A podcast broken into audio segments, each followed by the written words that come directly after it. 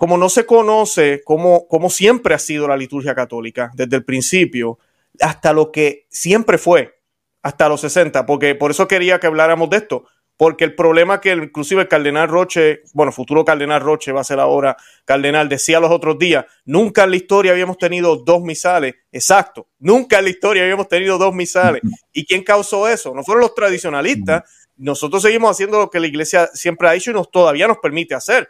Eh, y no nos puede quitar ni nos quitará porque ella es madre y no nos va a quitar nuestro sustento.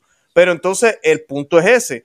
Tienes ahora lo que supuestamente es el estándar o lo normal no era normal antes. Entonces, lo que era normal y tradicional apostólico, que inclusive podemos ir hasta Pedro, ahora es, como dice la exageración, rigidez, eh, eh, como a mí me dijo una vez una persona, esas exageraciones, me decían que esas exageraciones de ustedes, beso aquí, le dan la agua, otro beso más, ay, qué exagerado, tantas cruces. Eh, cuando hacían, nosotros hacemos el yo confidio en latín, usted sabe que se dice San Pablo, San Pedro, Arcángel Miguel, la Santísima Virgen María, San Juan el Bautista el, yo confieso de ahora no dice nada de eso. Ah, pero es que con decir lo santo incluye a todo el mundo. Eh, son cositas que entonces ahora se mira como mal. ¿Qué me dice de esto de, lo que el Papa escribe? Sí, eh, primero una, cosa respecto del texto. Eh, que el sacerdote sea apenas el presidente de la asamblea y que mm. sea la asamblea que celebra. Ese es un concepto ya completamente moderno, ¿no? Porque es verdad que eh, quien en realidad quien celebra es nuestro Señor Jesucristo. Y Él celebra por la, por la voz, por a través del sacerdote, ¿no? que representa a toda la iglesia, por lo tanto es Jesucristo y el cuerpo místico de la iglesia que celebra. Por lo tanto, cuando un sacerdote celebra solito en su casa, toda la iglesia está presente. Están los ángeles y el cuerpo místico, ¿no? Eh, y él actúa eh, como, como sacerdote ¿no? en persona Cristi. ¿no? Entonces, esa idea, eh, poner el acento de que porque es la iglesia toda que celebra, en realidad se quiere decir que son todos los parroquianos que están ahí en la parroquia celebrando y que el sacerdote es apenas el presidente, ¿no? desvirtúa la relación eh, nosotros tenemos, claro, que ofrecer nuestros propios sacrificios, el ofertorio es particularmente el momento apropiado para eso, la consagración, pero en el caso el que sube al altar es el sacerdote y él es el único que está celebrando. Eh, y eso ya es un acento que, no me gusta. Gracias por rescatar eso, señor Lureta. Gracias. Por tanto, la distinción entre el, sacerdocio ministerial del, padre y el sacerdocio universal de los, de los, de los laicos hay que marcarlo. Y eso en, el texto no está, no está marcado. A respecto de, la exageración con los rituales, el propio Desiderio Desiderabio habla muchas veces de que eh, tenemos que ver la, liturgia en la dimensión de encarnación, que Jesucristo se hizo hombre y tomó un cuerpo. Y así como el alma se expresa por el cuerpo, la liturgia se expresa por, a través de rituales, a través de gestos. Y él mismo habla, el agua bendita, el hisopo, no sé qué, todo, cita varias, las cruces, la, la persignación, el arrodillarse, todos son signos. Por lo tanto, eh, justamente nosotros somos seres humanos, tenemos un cuerpo y un alma, y es justamente sirviéndonos del cuerpo y de los rituales que podemos expresar lo que tenemos en el alma, ¿no? Eh, en una familia, los padres, los esposos, los hijos con los padres se, acarician, se dan besos. ¿Por qué? Porque justamente ¿no? es el cuerpo que expresa los sentimientos del alma. ¿no?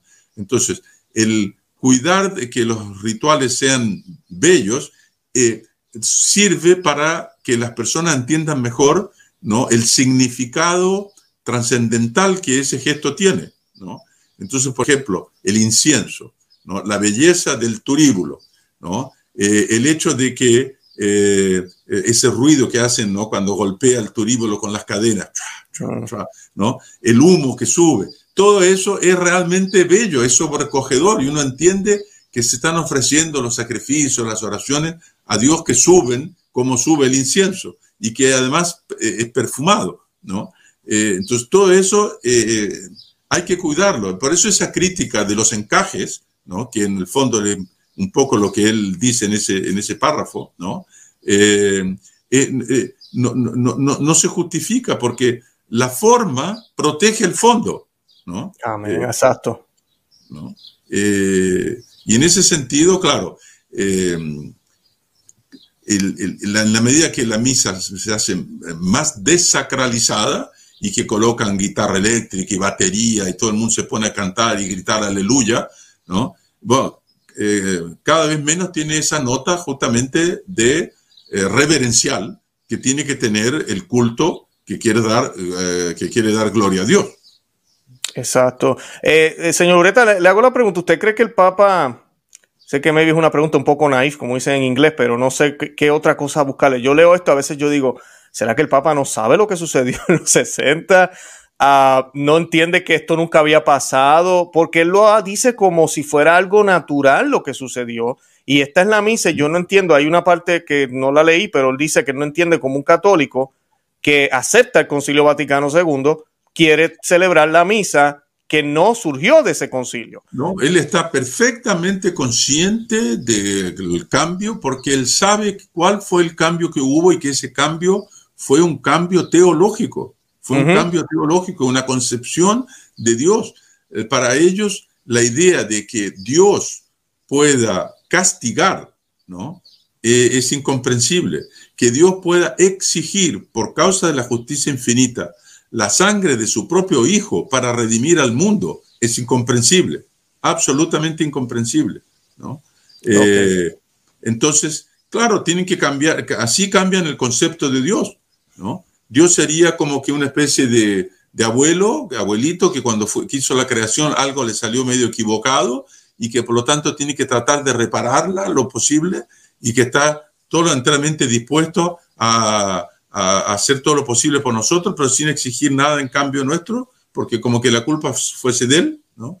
Eh, claro que evidentemente que eso después en, los rituales se, manifiesta, ¿no?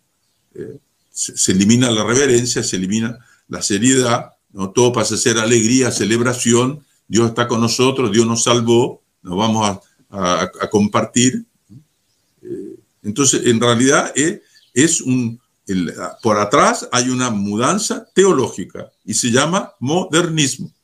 Así mismo es, así mismo es. No, es excelente, señor Lureta, excelente. Eh, pues, definitivamente eso es exactamente lo que es. Eh, yo digo que el Espíritu Santo ha permitido, bueno, y es que, como dijimos ya hace muchísimo tiempo, sabemos que hubo una persecución en los, justo después que empieza este misal nuevo, la misa nueva, el nuevo orden de la misa, Hubo, hubo, sí hubo una persecución en contra de los que querían mantenerse a la tradición. Eso no se puede negar, aunque. Benedicto XVI, años, décadas después, declara que nunca fue suprimida. Realmente lo que se vivió sí fue, fue se vivió como si hubiese estado suprimida en muchos lugares del mundo, eh, en la gran mayoría del mundo. No, no es como ahora que ya la podemos celebrar. Uno va a una iglesia que incluso a veces ofrecen las dos, o iglesias que solo se dedican, como la Fraternidad de San Pedro, el Instituto de Cristo Rey eh, que han ido creciendo cada día más. Eh, eso es ahora. Y eso es lo que están tratando de detener ahora. Yo digo que el Espíritu Santo... Efectivamente, el Papa quiere suprimirla porque ¿qué es lo que pasa? Con el rito tradicional eh, aparece la liturgia tradicional, aparece la teología tradicional, el verdadero concepto de la redención, el verdadero concepto de Dios. Entonces, en cuanto no cambien la liturgia, no pueden cambiar la teología. Así mismo es. Así mismo, ¿no? Y, y, algo que no se trata solo de gusto, porque eso es lo que yo le quiero dar a entender a la gente. No es un gusto, porque hay personas que piensan, ah, pero esa es tu forma de, ver la misa, qué bueno, sigue yendo a la fraternidad de San Pedro, sacerdotal San Pedro, pero yo voy a seguir en mi novo sordo porque a mí me gusta aplaudir, ese es mi estilo y ese es el tuyo. Eh, es lo que usted acaba de mencionar, señor Ureta, la fe, lex orandi, lex credenci. Sí si queremos cuidar la fe de nuestra familia, debemos adorar, glorificar a Dios como siempre la iglesia lo ha hecho desde el principio, con el verdadero sentido de sacrificio, eh, unidos al Gólgota, a la cruz, a, Señor, a Jesús. Que luego de eso sí vienen los beneficios, está la Eucaristía, está la resurrección, pero lo más importante es pasar por ese sacrificio y nuestra vida debe ser, debe ser de esa forma. Señor Ureta, le pregunto, ¿qué más podemos esperar después de este documento? Porque yo creo que esto no va a parar. Eh, bueno, tenemos que estudiarlo, tenemos que, que ver cómo eh, justamente eh, hay muchos elementos, digamos así, no, hay, no se puede decir que eh, haya cosas realmente equivocadas, pero se diría lo que el cardenal Bifi, el antiguo arzobispo de Bolonia, dijo de los documentos del concilio. Las palabras son justas, pero los acentos están todos mal puestos. Hmm. Entonces, aquí en este texto igual, los acentos están todos mal puestos. Entonces, con esto, el debate eh, litúrgico vuelve nuevamente. Todo el debate que hubo en los años 60 y 70 va a volver de nuevo, es inevitable.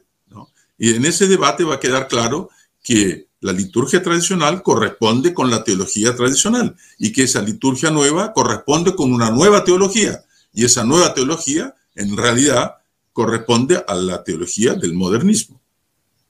No es una teología católica. Y es lo que va a suceder. A mi ver, va a haber una división de aguas muy clara. Claro, claro. Hay que orar mucho y, yo digo que le pido a la gente, porque no, no es solo oramos, pero actuamos. Eh, los que me escuchan, por favor, les he dicho muchísimas veces, busquen. El que busca encuentra. Y en muchos lugares del mundo sí se pueden conseguir lugares. Yo sé que es difícil en algunos lugares del mundo también, pero a veces toca viajar. Yo viajo casi una hora todos los domingos para ir a una iglesia donde la misa se hace como debe ser.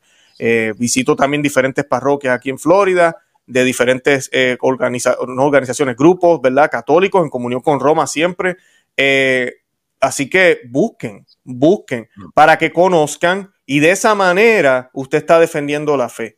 Lo que debería pasar, señor Ureta, que ojalá así sea, es que estos lugares donde se están haciendo misas rock and roll, mis, eh, Santa Misa con aplausos y baile, mala teología, todo esto del lobby y los arcoíris en el altar, laicos predicando la humilía, eh, la comunión en la mano solamente, ya no nos quieren dar en la boca. Esos lugares deberían vaciarse, deberían vaciarse y irnos a, las parroquias tradicionales. No nos podemos ir de la iglesia católica, pero irnos a los lugares tradicionales.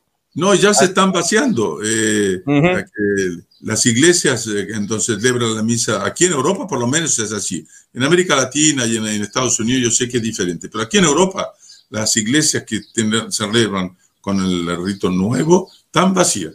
Solo existen personas de, mucha edad que vivieron el concilio y que se aferraron a eso y no lo quieren largar. Eh, y las, las que tienen el rito nuevo, donde es una gritería con todos los niños y etc. Porque donde están las familias jóvenes. Claro, en las tradicionales, claro, claro.